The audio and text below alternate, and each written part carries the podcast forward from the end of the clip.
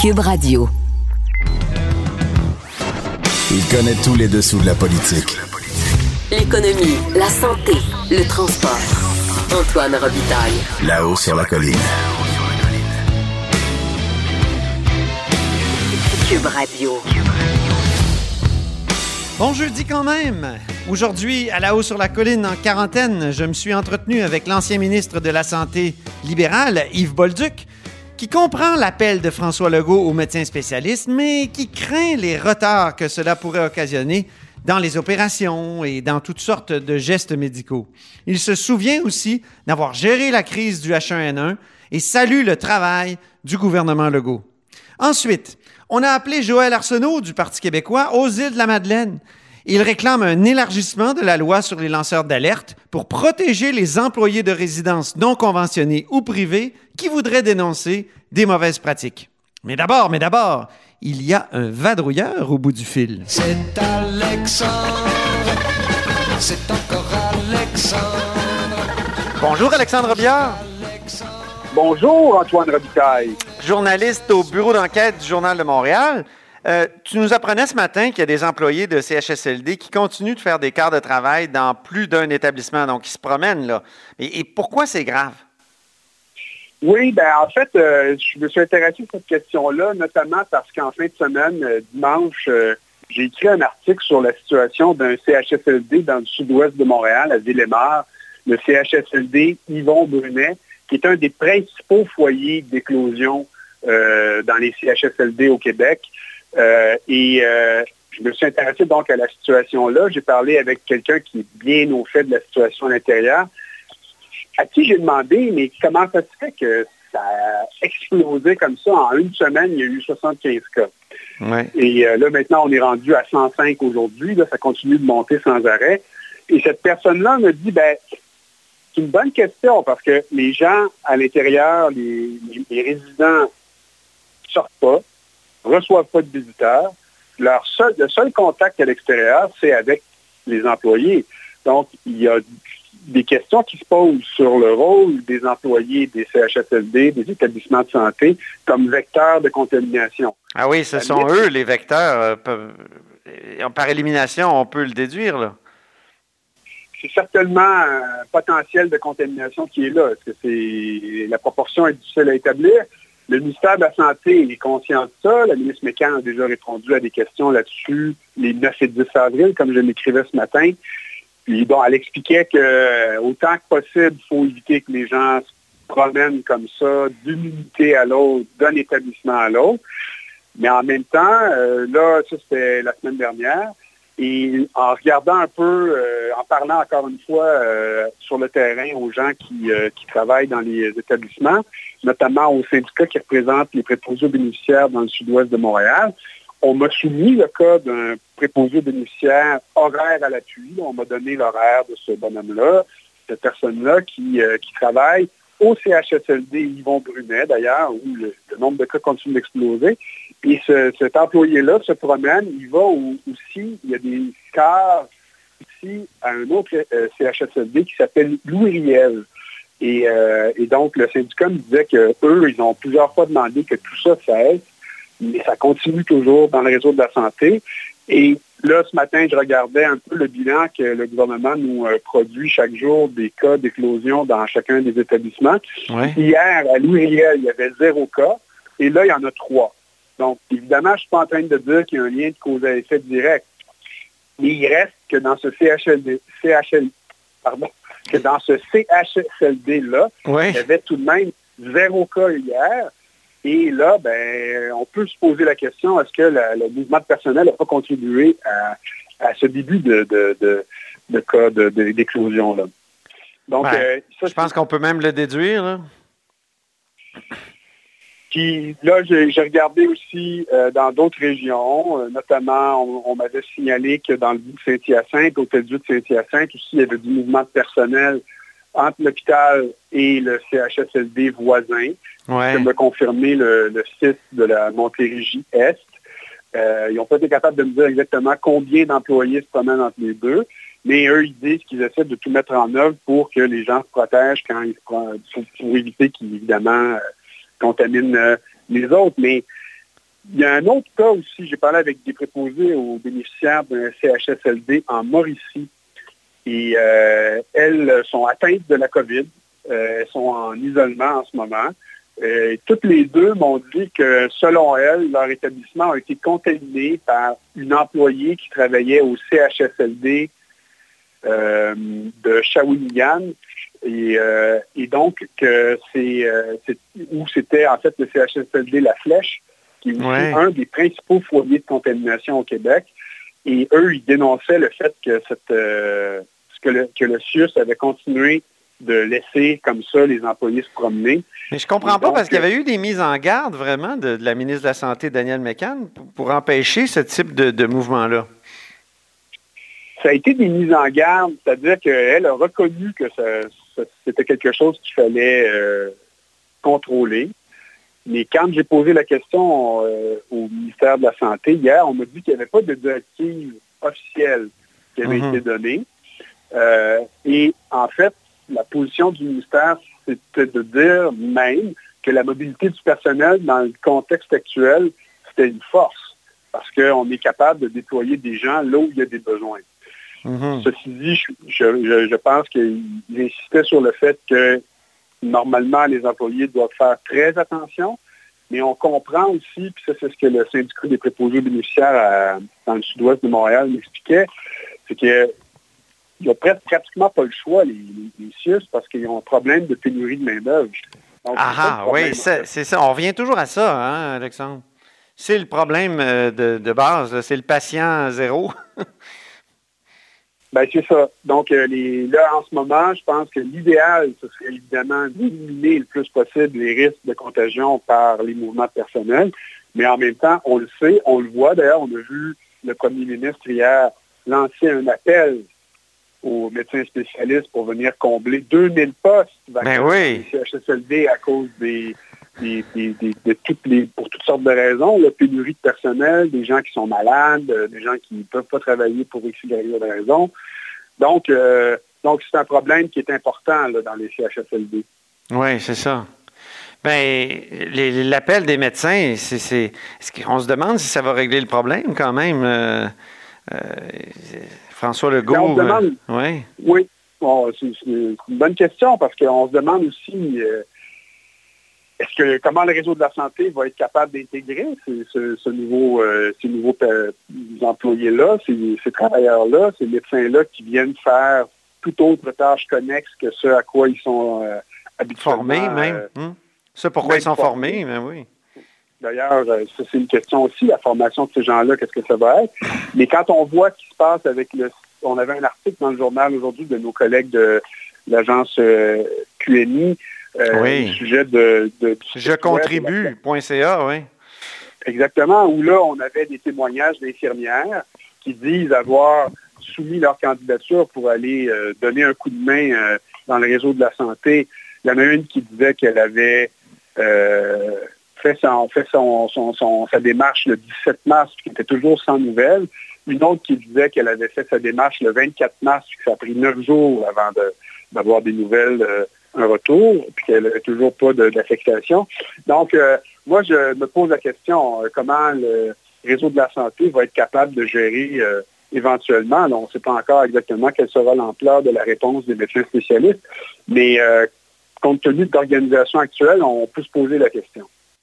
Ben oui, c'est ça. On n'arrive pas à avaler toutes les propositions. C'est ça. On dirait qu'il y a un goulot d'étranglement, là, puis on peut le comprendre, on est en situation de crise, c'est pas un reproche que je fais, mais, on, a beau demander, demander que, des bras, mais si on n'est pas capable d'organiser les bras, euh, on reste avec le même problème. Pour faire une analogie, c'est comme si, disons, là, euh, toi, tu es un joueur de cartes compulsif, ben, disons, si tu vas jouer au blackjack, puis c'est comme tu voudrais, avoir des cartes, tout ça, mais les bonnes cartes, le croupier n'est pas capable de les distribuer assez rapidement. c'est un peu ça qu'on a l'impression de constater avec les réseaux de la santé. On a l'impression qu'il y a des cartes qui rentrent dans le, dans, le paquet, dans le jeu, mais que le croupier n'a pas l'air capable de les passer assez vite. oui, c'est ça. Oui, c'est pas pire. C'est ben, une, une image. voilà. Merci beaucoup, Alexandre Biard, euh, journaliste au bureau d'enquête du Journal de Montréal et qui n'est pas très loin de moi. Oui, oui, on est dans le même édifice, puis à deux étages différents, on respecte les distances, on fait de la radio de brousse. Parle-moi de ça. Il y a plus que deux mètres. oui, oui, beaucoup plus que deux mètres. Mais quand même pas très loin. Merci beaucoup. Merci, ça me fait plaisir. Au plaisir, salut. Vous êtes à l'écoute de là-haut sur la colline.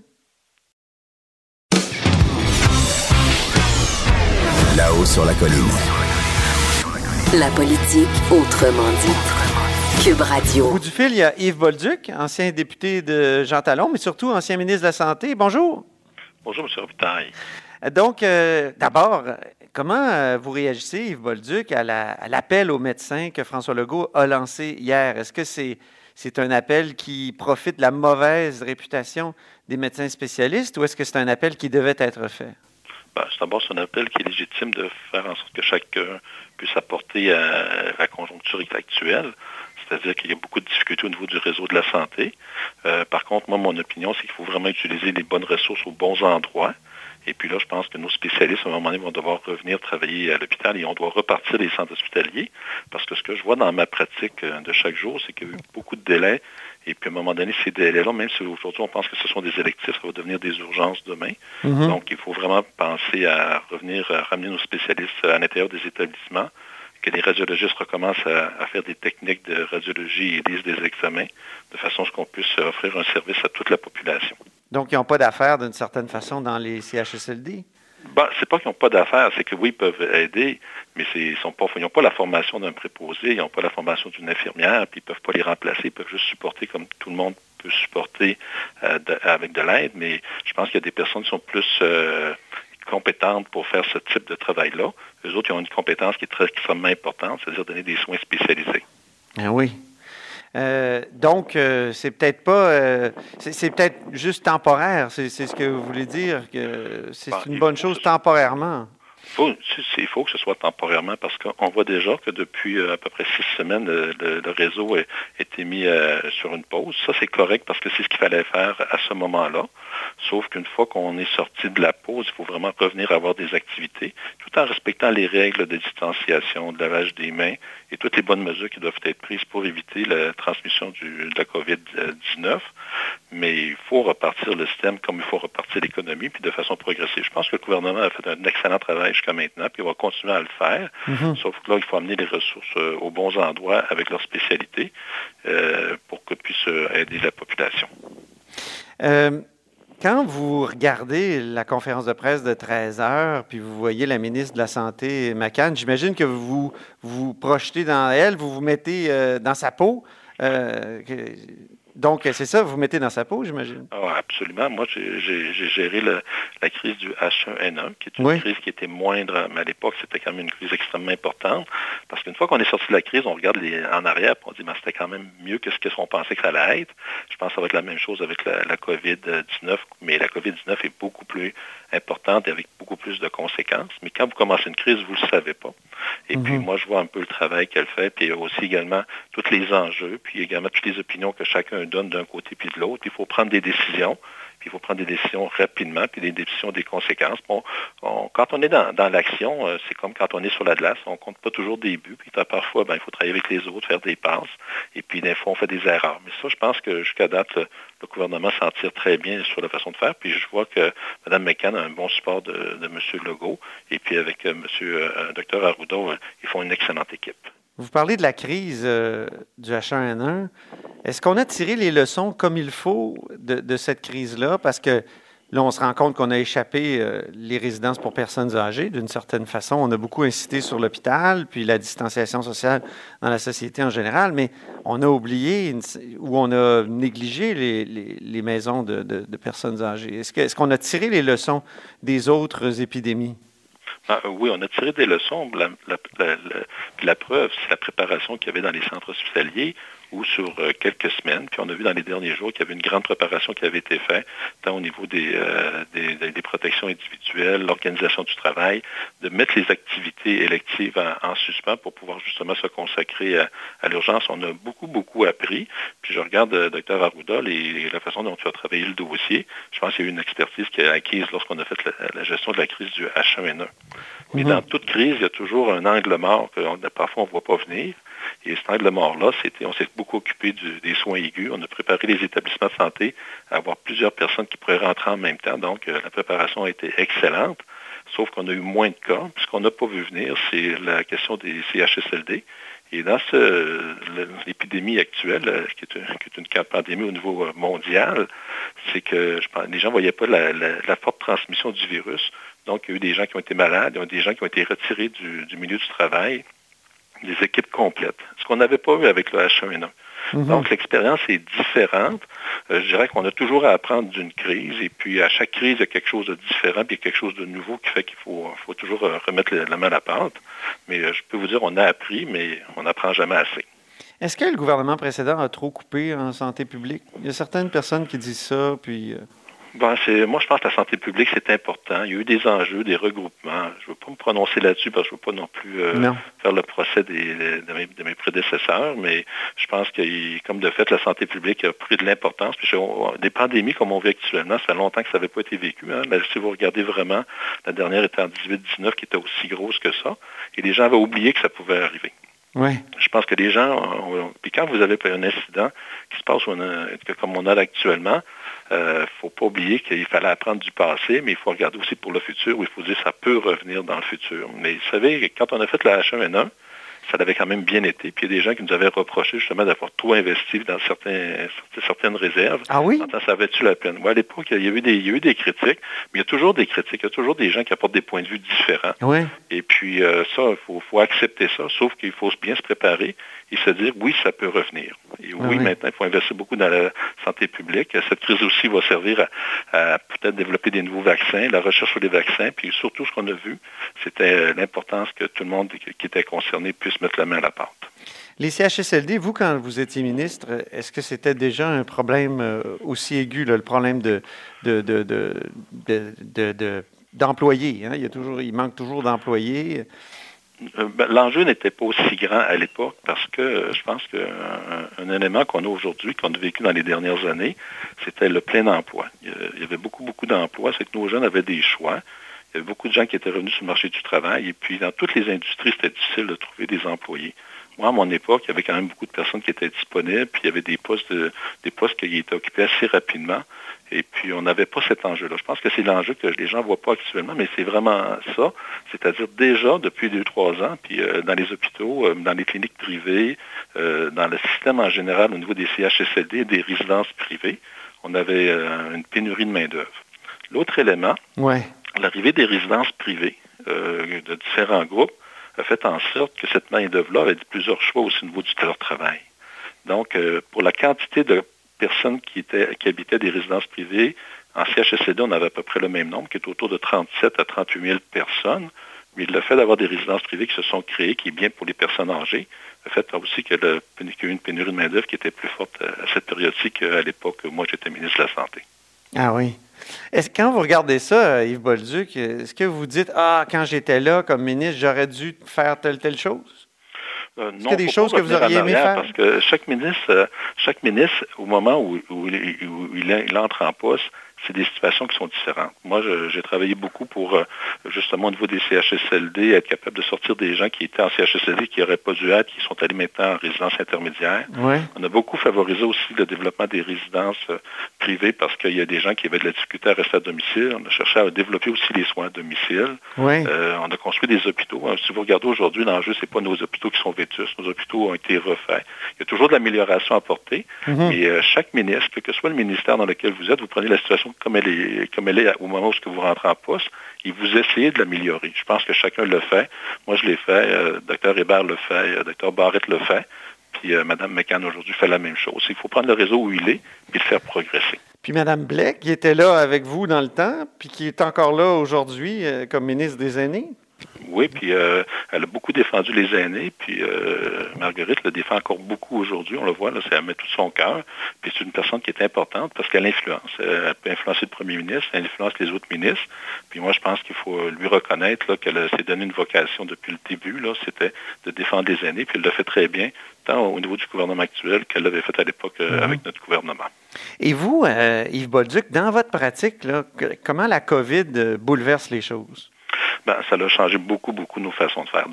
Dans un premier temps, auparavant, on voyait les patients au bureau. Et avec la COVID, ben, les gens, ils restent chez eux. Puis on règle beaucoup de problématiques par téléphone, des consultations téléphoniques qui ont été mises en place très, très rapidement. Ça, il faut féliciter le gouvernement et les fédérations de s'être entendus rapidement pour qu'on puisse changer notre modèle. Mais ce qu'on voit également, c'est que le fait d'avoir un dossier informatique qui fonctionne très bien, euh, le fait aussi qu'on a des infirmières euh, qui travaillent avec nous autres, des travailleurs sociaux qui travaillent avec nous autres, ça nous a permis de mieux faire face à la situation. Mais dans la façon dont on travaille maintenant, c'est qu'on rejoint les gens par téléphone pour aider ce qui peut être réglé par téléphone. Et on voit ceux euh, au bureau qui n'ont pas le choix que de venir au bureau. Donc, ça a beaucoup changé notre pratique. Est-ce que ça va la changer pour, pour, pour de bon? Je pense qu'il y, a des choses qui vont être changées pour de bon. Euh, nos fédérations et le gouvernement, je pense, vont réussir à s'entendre pour qu'on passe à vraiment une nouvelle pratique où c'est beaucoup plus moderne. Les gens ont moins besoin de se déplacer. On a beaucoup plus accès aux salles électroniques. ce qu'on voit également, c'est que les gens travaillent beaucoup plus en télétravail mm-hmm. qu'auparavant. Euh, également, par contre, aussi au niveau de nos mesures de protection. On fait plus attention euh, lorsqu'on rencontre des patients, surtout s'il y a des chances d'infection, on est beaucoup plus prudent. Puis ce qu'on voit également, c'est que les gens ont vraiment écouté le message de distanciation sociale, c'est-à-dire ils sont hésitants à sortir, puis lorsqu'ils sortent, ben, ils prennent des mesures pour se protéger. Je dois vous avouer que je pense qu'au Québec, on, est, euh, on a un modèle là, sur la façon dont les gens ont réagi, puis qu'ils agissent encore. En même temps, nos, chiffres de, décès, euh, nos chiffres de cas sont très élevés. Comment on peut expliquer ce, paradoxe? Il semble qu'on a bien appliqué les mesures, mais maudit, nos chiffres ne sont pas, euh, pas très bons si on se compare au reste du Canada. Ben, si on se compare au reste du Canada, je pense que le Canada est un modèle également, euh, sont, sont un peu plus élevés. Je pense que là-dessus, il y a du dépistage qui a été fait beaucoup plus rapidement au Québec qu'en Ontario. Ça, c'est le premier phénomène.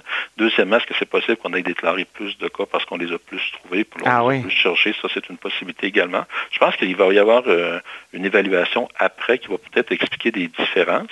Mais si vous comparez euh, à des endroits comme aux États-Unis, ce qu'on voit actuellement, ce qui est, horrible, mhm. la façon dont ça, fait, ça se fait, euh, si vous regardez le Royaume-Uni qui a retardé pour mettre les mesures en place, les trois semaines de différence, ça fait toute la différence pour le nombre de décès et le nombre de nouveaux cas. Mhm. Euh, L'Italie ont été pris de court. Par contre, il y a des pays qui s'en sortent bien. Nous autres, on est plus sur le modèle, je pense, euh, sud-coréens, puis des modèles également au niveau du, Danemark, de la Suède. La Suède a fait un peu différemment parce que les autres ont moins fait de distanciation. c'est peut-être plus l'Allemagne dans notre cas, plus l'Allemagne. On est plus, on est plus dans ces, groupes-là, c'est-à-dire qu'on va réussir à passer à travers euh, la pandémie avec peut-être moins de décès. Puis euh, des cas déclarés, on n'a pas beaucoup de choix parce qu'il n'y a pas d'immunité de, population.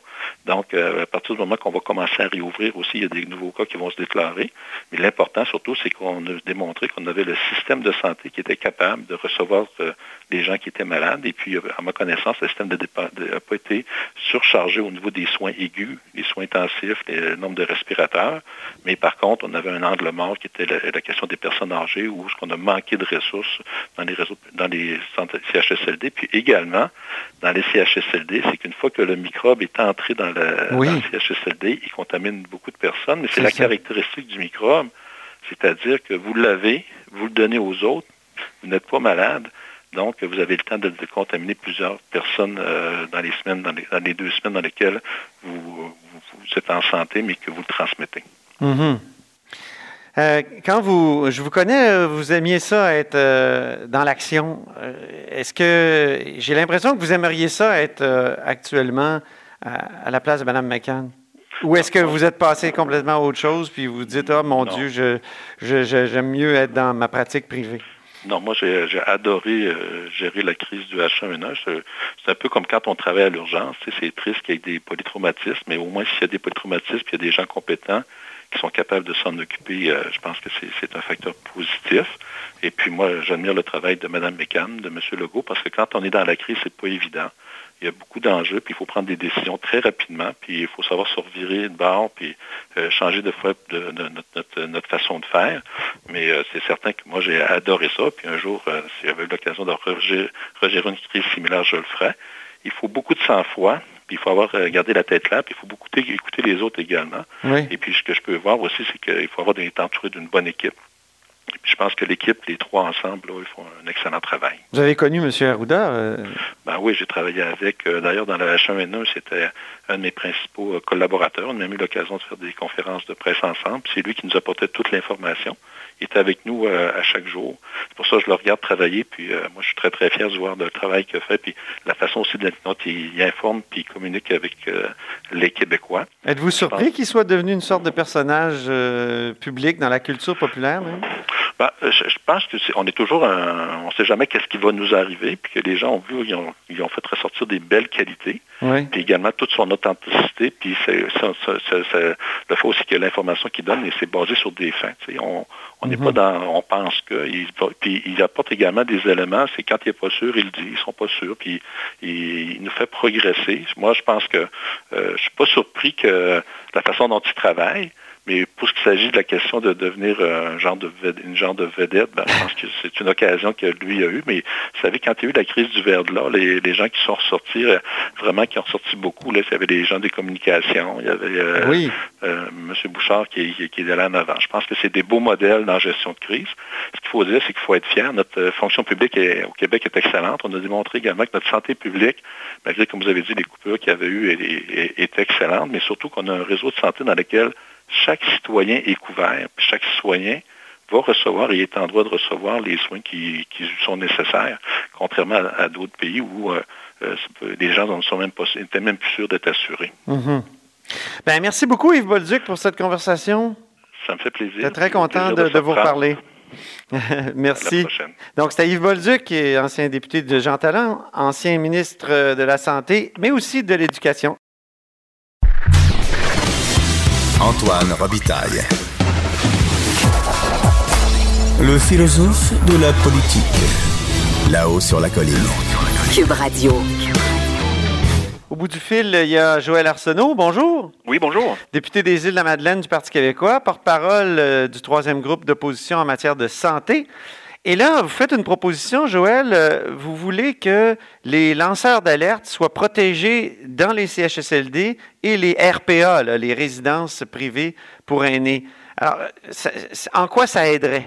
Ben, en fait, c'est surtout les CHSLD non conventionnés euh, et les résidences personnes âgées. Puis on a d'autres catégories, en fait, euh, d'établissements ou d'organismes qui ne sont pas euh, sous la protection de, la loi sur les lanceurs d'alerte.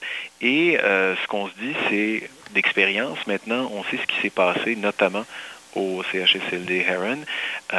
si les gens qui sont sur le terrain avait pu dénoncer une situation absolument abominable et inacceptable, ben on n'en serait peut-être pas là aujourd'hui.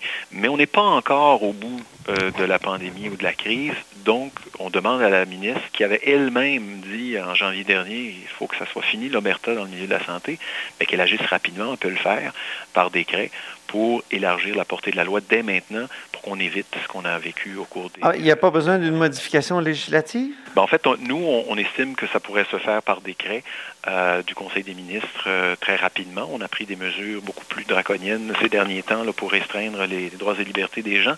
Là, on se donnerait une possibilité d'avoir directement de sur le terrain mhm. un état de situation par les gens qui en, qui, qui en, subissent les conséquences, peut-être d'une certaine... Euh, négligence, de manque de moyens, de manque de protection, de manque de soins euh, prodigués aux bénéficiaires, aux patients. Mais cette loi-là, elle est très critiquée. On dit qu'elle euh, qu'elle ne protège pas vraiment les lanceurs d'alerte, euh, qu'il faut aller à son supérieur d'abord. Donc, est-ce que ça aiderait vraiment? Ben, oui, en fait, on est conscient, complètement conscient que la loi a ses imperfections, mais on sait également que c'est un pas dans la bonne direction. Alors, euh, si euh, la loi doit être améliorée, on pourra le faire à un autre moment quand la Chambre va commencer à, siéger, mais pour l'instant, on peut au moins mettre sous euh, le parapluie de cette loi-là les organismes qui actuellement là, sont, sont, aux prises avec, avec l'éclosion de la pandémie et, qui, et, dont on n'a on, pas nécessairement la possibilité d'obtenir de, de l'information si comme on le voyait encore dans, certains articles de journaux ce matin, là, euh, que, euh, les, travailleurs, par crainte de représailles, euh, n'osent pas parler de la situation qu'ils vivent, même ben mettre leur propre sécurité en jeu et, celle de leurs patients. Parce mhm. qu'on sait que le, premier ministre a mentionné que, notamment au CHSLD Heron, les employés avaient déserté les lieux. mais ce qu'on apprend aujourd'hui avec le travail journalistique, c'est plutôt que les employés ont été abandonnés à leur sort et qu'ils n'ont pas été en mesure d'appeler à l'aide. Là où c'est conventionné, ben, il y a des syndicats qui font ça. Est-ce que le, leur appel est davantage entendu? Peut-être pas, mais au moins, ils ont une voix pour se faire entendre.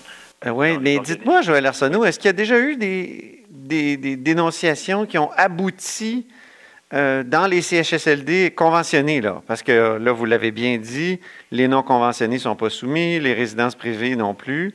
Euh, mais dans les CHLD, CHSLD conventionnés, c'est possible. Donc, est-ce que ça a eu des, bons résultats? Bien, en fait, euh, c'est difficile de dire que ça a donné de bons résultats là, euh, compte tenu de la situation qu'on vit actuellement. Ce qu'on peut dire, c'est que c'est pire là où il y a personne qui est porte-parole de l'organisation, c'est-à-dire des, travailleurs sur le terrain. Alors, on, ne pense pas ici que, cette mesure-là, que cette euh, initiative-là pourrait changer les choses du tout au tout.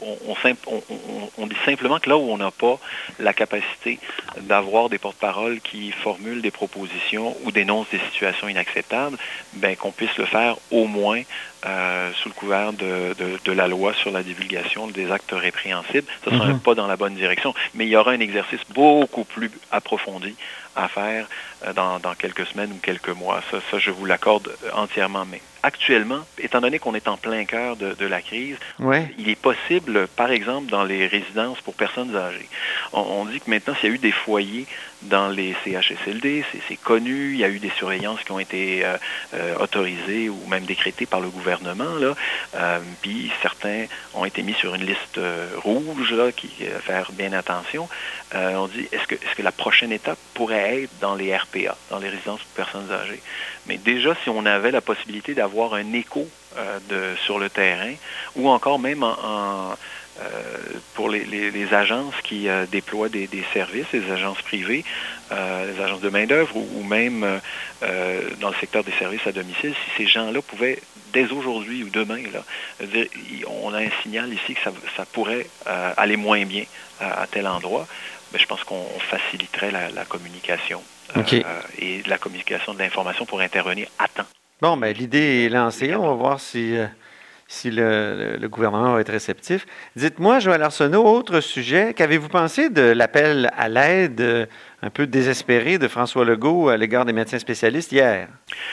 Écoutez, c'est assez particulier quand on, voit qu'on on veut conscrire les gens du milieu de l'éducation, par exemple, puis avec les médecins, bien évidemment, c'est pas la même approche. Ce sont des, travailleurs autonomes en quelque sorte. Puis il faut négocier pendant trois semaines euh, et puis arriver là avec euh, avec une entente, mais visiblement euh, l'entente n'est pas comprise de la même façon des deux parties. Ce spectacle-là est, assez lamentable dans une période de crise que l'on vit actuellement. Mais moi, la question que j'ai surtout, c'est dès la mi-mars, le gouvernement a lancé un appel pour le retour des retraités euh, du domaine de la santé à prêter main forte au système. Trois jours plus tard, on avait des manchettes de journaux qui disaient qu'il y avait 10 000 euh, curriculum vitae qui avait été déposé. Ben oui, ils sont où? où sont ces gens? On parle aujourd'hui d'un manque de 2000 personnes alors qu'on en annonçait 10 000 il y a de ça trois semaines, presque un mois.